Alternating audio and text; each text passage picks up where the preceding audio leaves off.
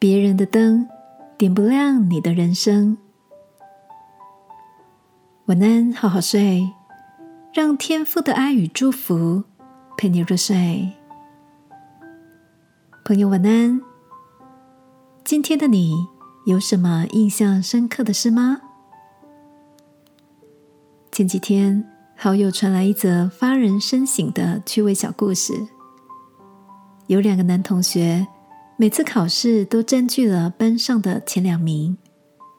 考第二名的那位男同学，为着自己每次都输给第一名，感到很不甘心。月考前夕，考第二名的男生从窗户看着他假想敌同学的房间，下定了决心：今晚他的房间只要还亮着灯，我就跟着一起念书。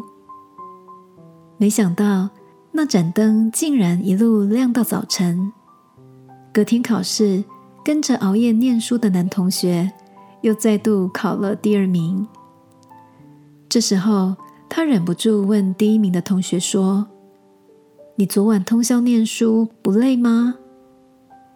只见同学有点不好意思的回答：“我昨晚十点就上床睡觉了，因为太累。”所以才忘了关灯。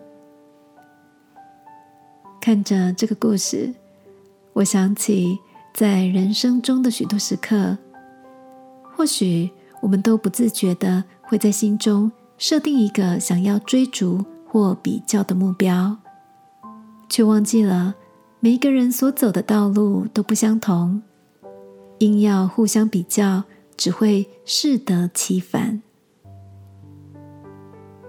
亲爱的，现阶段的你还会不自觉望着别人头上的那盏灯吗？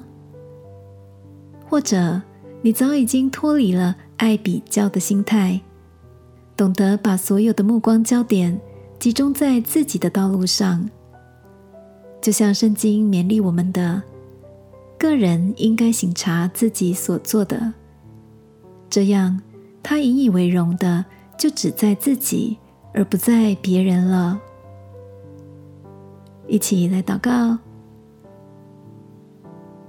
亲爱的天父，不知道什么时候开始，我的心也默默的跟一些人较劲着，甚至不自觉。但求天父帮助我脱离比较的心态，能欣赏人的长处，也祝福自己。在所奔跑的目标上成长。祷告，奉耶稣基督的名，阿门。晚安，好好睡。祝福你人生的灯越走越明。耶稣爱你，我也爱你。